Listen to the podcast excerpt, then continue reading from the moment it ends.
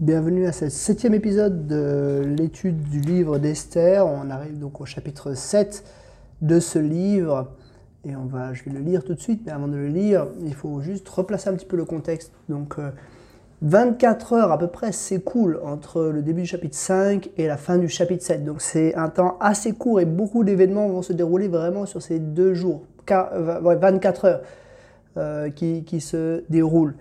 Euh, pendant cette journée, on commence très négatif au chapitre, très négatif au chapitre 5. Aman fait élever une potence de 25 mètres pour euh, pendre Mardoché. Et puis au chapitre 6, on a le basculement. Et puis maintenant au chapitre 7, on a, j'ai appelé hein, le début de la libération. On verra, c'est pas encore la grande libération, mais on va dire c'est une première étape vers la libération. Donc euh, il y a aussi les deux banquet d'Esther au chapitre 5 et 7. Hein, elle invite le roi et Aman les deux fois pour euh, célébrer et puis surtout pour faire sa demande.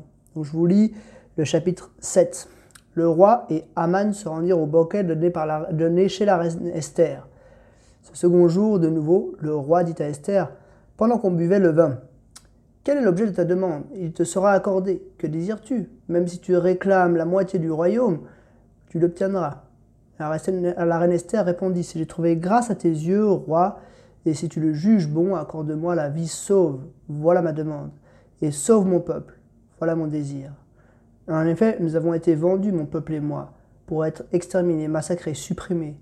Si encore nous avions été vendus pour devenir des esclaves et des servantes, j'aurais gardé le silence. Mais l'adversaire ne saurait compenser le préjudice ainsi causé au roi. Prenant la parole, le roi Assuérus demanda à la reine Esther Qui est-il Où est-il Et où est-il, celui qui a projeté d'agir de cette manière? Esther répondit L'homme qui est notre adversaire, notre ennemi, c'est Aman, le misérable que voici. Aman trembla de terreur devant le roi et la reine. Dans sa colère, le roi se leva et quitta le banquet pour aller dans le jardin du palais.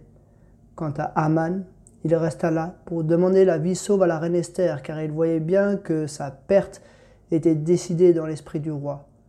À son, retour du roi euh, à son retour du jardin du palais, en pénétrant dans la salle du de banquet, le roi trouva affalé contre le siège.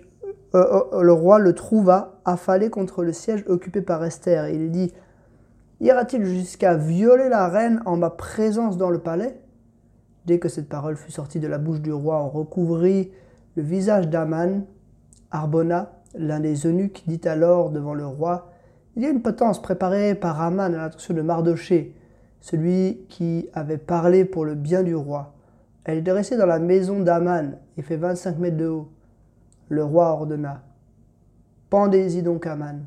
Ainsi, on pendit Aman à la pentance qu'il avait préparée pour Mardoché, et la colère du roi s'apaisa. Jusqu'ici, la lecture la parole de Dieu. Et on va passer ensemble au travers des questions. Premièrement, les questions d'observation. Comparer l'offre du roi et la demande d'Esther. Au chapitre 5, donc les versets 3 et 4, les versets 6 et 8, et au chapitre 7, les versets 2 et 4.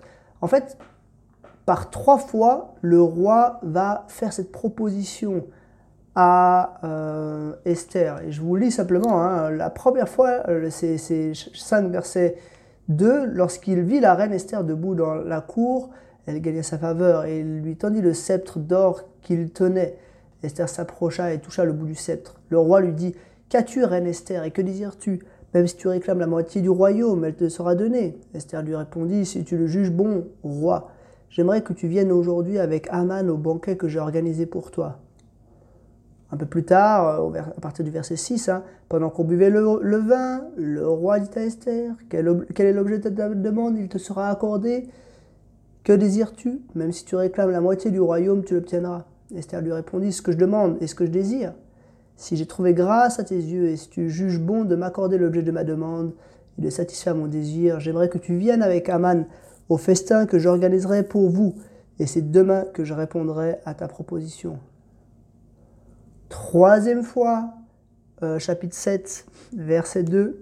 Ce second jour de nouveau, le roi dit à Esther, pendant qu'on buvait le vin, Quel est l'objet de ta demande? Il te sera accordé. Que désires-tu? Même si tu réclames la moitié du royaume, tu l'obtiendras. La reine Esther répondit, Si j'ai trouvé grâce à tes yeux, roi Et si tu le juges bon, accorde-moi la vie sauve. Voilà ma demande. Et sauve mon peuple. Voilà mon désir. Donc on voit vraiment euh, des, offres du roi similaires et euh, des attitudes d'Esther similaires aussi.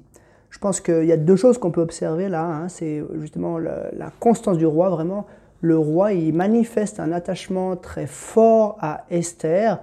C'est pas juste un coup de tête. Hein. C'était un roi qui, on le voit à plusieurs reprises, hein, qui était peut-être un peu euh, sujet au coup de tête, avec Bastille par exemple. Tout d'un coup, il la répudie et puis quelques temps plus tard, il le regrette.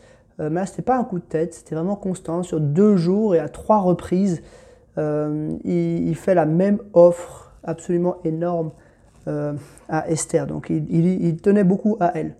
Puis la deuxième chose qu'on peut observer, je pense, c'est aussi l'attitude d'Esther, hein, qui est assez remarquable. Une attitude de courage et d'humilité en même temps, vraiment. Grand courage, grande humilité. Grand courage parce qu'elle elle euh, joue sa vie hein, sur tout ça. Elle aurait pu vraiment euh, enflammer l'impatience du roi, faire ses demandes qui se prolongent. Donc elle, fait preuve bon, d'intelligence, hein, mais aussi de courage, et puis aussi d'humilité en même temps. Vous voyez hein, la manière dont elle répond. À chaque fois, si tu le juges bon, roi, j'aimerais que tu viennes aujourd'hui. Ça, c'est au verset 4. Ensuite, au verset 7. Euh, si j'ai trouvé grâce à tes yeux, et si tu le juges, et si tu juges bon de m'accorder l'objet de ma demande, donc on voit vraiment beaucoup d'humilité. Et puis de nouveau, au verset 3 du chapitre 7, si j'ai trouvé grâce à tes yeux, roi, et si tu le juges bon, accorde-moi la vie sauve. Donc voilà, elle, elle s'en remet vraiment au roi, une attitude d'humilité par rapport au roi. Deuxième question d'observation. Comparez l'attitude de Mardoché et celle d'Aman en 5, 9 et 7, 6.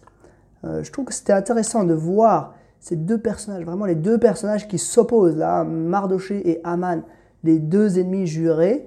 Euh, je vous relis simplement 5, 9. Euh, vous vous souvenez que Mardoché, par son attitude, il avait excité la haine, la colère d'Aman. Je vous relis ce verset. Hein. Ce jour-là, Aman repartit content, en parenthèse content parce qu'il a été invité par la reine et le roi exclusivement à un banquet. Euh, donc ce jour-là, Aman repartit content dans de joyeuses dispositions, mais lorsqu'il vit que Mardoché, toujours à la porte du roi, ne se levait toujours pas et ne tremblait toujours pas devant lui, il, il fut rempli de colère contre lui. Donc Aman, stable, il ne tremble pas, il a confiance en son Dieu, il sait qu'il sera fidèle. Et puis, on peut comparer cela avec l'attitude de Haman en 7, verset 6. Quand Esther accuse Haman, elle dit L'homme qui est notre adversaire, notre ennemi, c'est Haman, le misérable que voici. Et là, on voit Haman trembla de terreur devant le roi et la reine. Donc, vraiment deux personnages qui s'opposent. L'un qui, voilà, à la première difficulté, euh, se liquéfie, alors que les deux sont susceptibles de mourir hein, euh, potentiellement. Mais euh, on a Mardoché qui lui tient parce qu'il est, enfin voilà, il vit dans la dépendance de Dieu, alors que ce n'est pas le cas d'Aman. Puis finalement, dernière question d'observation, comment la vie d'Aman se termine-t-elle? Ben, Ça c'est la fin, hein, verset 10. Ainsi, on peut en dire Aman, à la potence qu'il avait préparée pour Mardoché, et la colère du roi, ça apaisa. Donc finalement, c'est Aman qui finit sur la potence.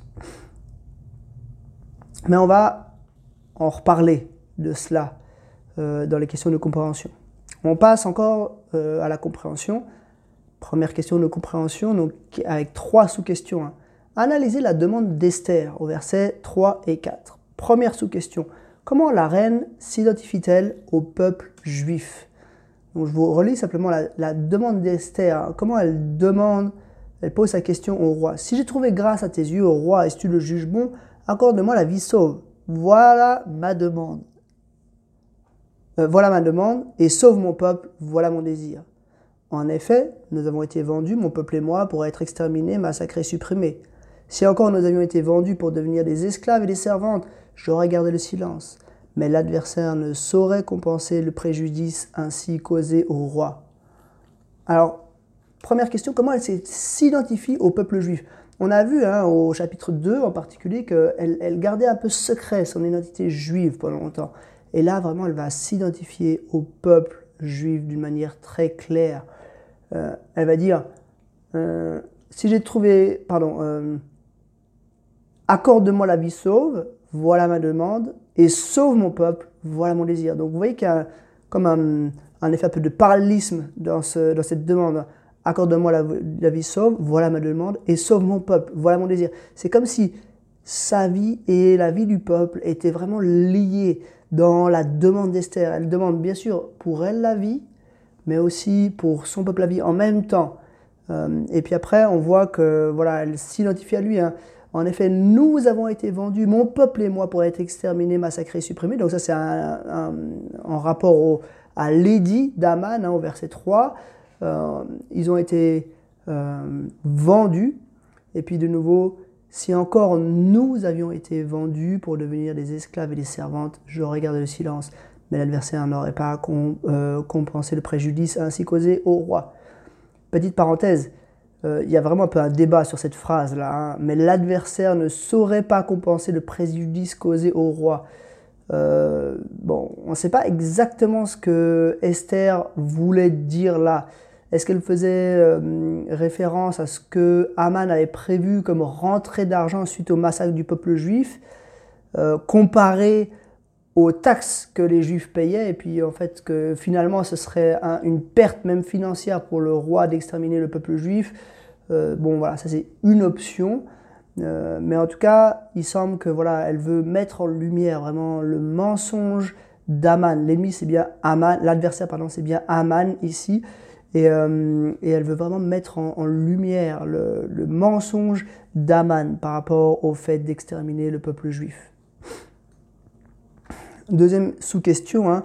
comment décrit-elle la tentative d'extermination d'Aman? Donc là, elle est, ouais, elle est, claire. Elle dit nous avons été, euh, pardon, euh, nous avons été vendus, mon peuple et moi, pour être exterminés, massacrés, supprimés. Donc elle, vraiment, elle met en lumière. C'est un acte gratuit. On a été vendus.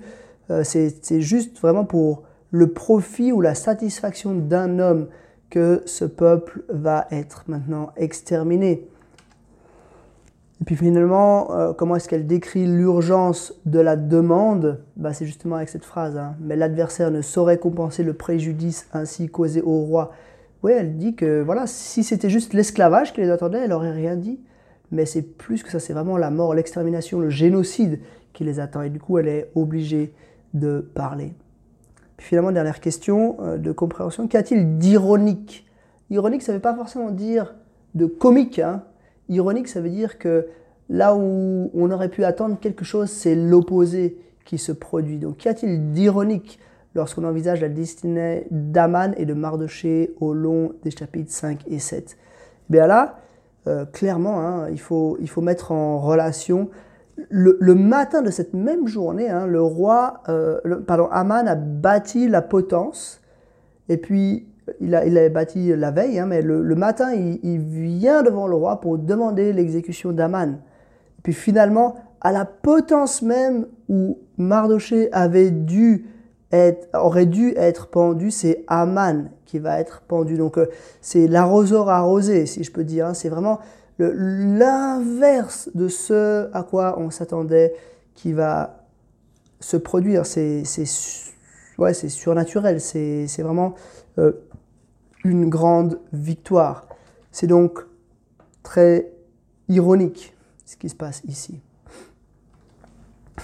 Je fais juste encore une petite parenthèse là euh, au verset 8. Euh, il est dit que quand le roi rentre, il, il s'exprime, hein, il dit Ira-t-il jusqu'à violer la reine en ma présence dans le palais? Là aussi, on ne comprend pas exactement ce que ça signifie. Euh, quand il revient dans la salle du banquet, le roi y trouve Aman affalé contre le siège occupé par la reine. Il faut bien comprendre qu'à l'époque, il n'y avait pas de siège, on ne mangeait pas assis, on mangeait allongé. Et puis manifestement, Aman était là tout près de la reine. Euh, et ça déplaît au roi qui trouve qu'il y a trop de proximité, euh, manifestement. Mais probablement pas que Haman était en train d'essayer de violer la reine, mais plutôt que euh, il était là pour l'implorer de ne de, de, de, pas de, le sauver, mais de, enfin, lui laisser la vie sauve, de pas, pour pas qu'il soit exécuté. Euh, mais il n'y avait probablement pas vraiment une tentative de viol, mais simplement que son attitude lui déplaît. Et puis du coup, il se fait mettre une, voilà, une, quelque chose sur le visage, et puis il part ensuite pour la condamnation à mort immédiate. Pour finir, les applications, j'ai mis deux questions d'application euh, qui sont en fait se regroupent en une seule. Hein. La première étape du sauvetage des promesses est accomplie. Esther et Mardoché ont la vie sauve. Mais l'édit d'extermination des Juifs demeure. Quelle émotion devrait-il vivre à ce moment du récit? On va voir au chapitre 8 et 9 que c'est problématique en fait parce que le roi peut pas revenir sur son propre édit. Il va falloir ruser. Donc Maintenant, Mardoché et Esther ont la vie sauve. C'est seulement une première étape, une première petite délivrance. Mais la grande délivrance attend encore. Seulement, bah, suite à cette première petite délivrance, c'est sûr, le roi va faire quelque chose. Il ne va, il va pas juste sauver euh, euh, Mardoché et Esther, puis ensuite les condamner à mort parce que voilà, il faut tuer tous les juifs. Ce serait un non-sens. Donc, c'est une première petite délivrance qui ne dit pas encore énormément de choses, mais qui malgré tout contient comme en germe la grande délivrance à venir. Et puis du coup, on arrive sur la deuxième question, quel parallèle peut-on faire entre la situation d'Esther et Mardoché et la nôtre? Nous aussi, on a vécu une petite délivrance, en tout cas en apparence.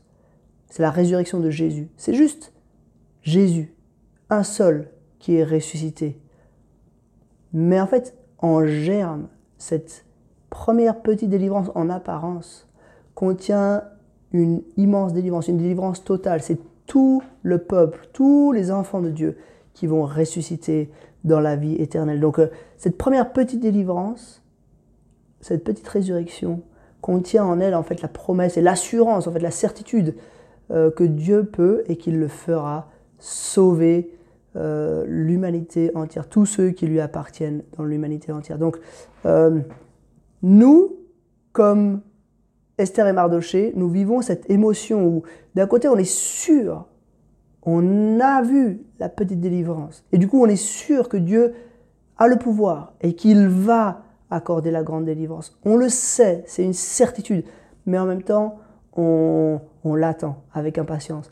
On se réjouit de pouvoir réellement, totalement vivre cela, euh, être dans la présence de Dieu pour l'éternité. Donc voilà un peu comment ce, passage, il nous fait penser à notre situation. Nous aussi, on est entre la petite et la grande délivrance.